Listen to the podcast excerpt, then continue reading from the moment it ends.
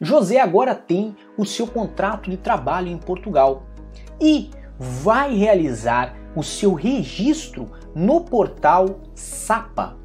Este portal é gerido pelo CEF e só pode ser acessado de IPs, ou seja, de computadores ou telemóveis em Portugal.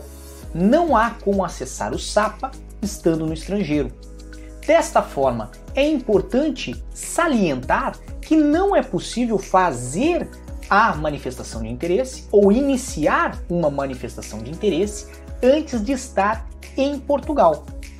Também é importante observar que para que você conclua o seu registro no portal SAPA, você precisa ter um e-mail válido e indicar uma senha para o seu acesso pessoal e individual a este portal.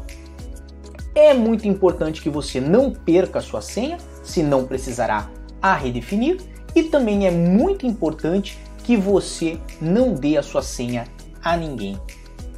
Quando nós falamos do início do processo de manifestação de interesse no portal SAP, nós temos ali três opções que podem ser seguidas. As três opções tratam de casos diferentes.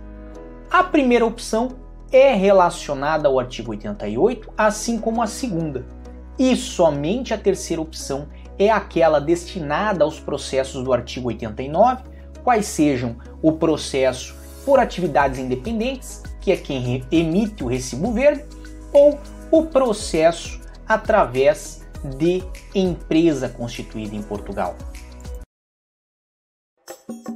O que você acaba de assistir tem caráter educativo e informativo. Compõe-se de uma avaliação genérica e simplificada. Agora, se você quer saber de fato como as coisas são, você vai ter que ler.